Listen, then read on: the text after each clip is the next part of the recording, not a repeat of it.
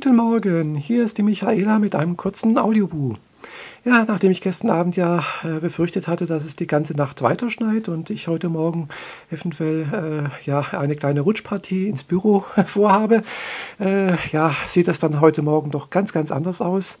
Also es hat inzwischen hier am Bodensee aufgehört zu schneien und äh, der Räumdienst, der war jetzt auch schon unterwegs. Das habe ich also gehört und auch gesehen, dass die Straßen halbwegs frei sind und auch äh, hier die vor mir äh, vor der Haustür die Ampelanlage freigeschaufelt wurde vom, vom nach, von den Technischen Werken Friedrichshafen.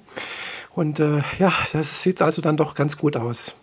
Im Wetterbericht habe ich gerade gesehen, ja, das soll also jetzt weiter eher im Norden schneien und hier im Süden äh, bleibt es jetzt eigentlich trocken. Äh, temperaturmäßig sieht es jetzt so aus. Äh, ja, äh, fand ich jetzt gerade ganz witzig. Im Frühstücksfernsehen hat Ben Wettervogel gemeint, ja, und die Temperaturen, äh, Höchsttemperaturen minus 1 Grad, 1 Grad an der Küste. Da habe ich mir gedacht, ja, an der Küste hast du recht, ja, äh, aber auch an der Küste des Bodensees.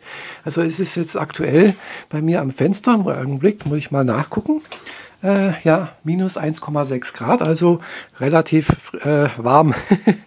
Nicht irgendwie minus 19 wie im Fichtelgebirge oder äh, in den östlichen Teilen.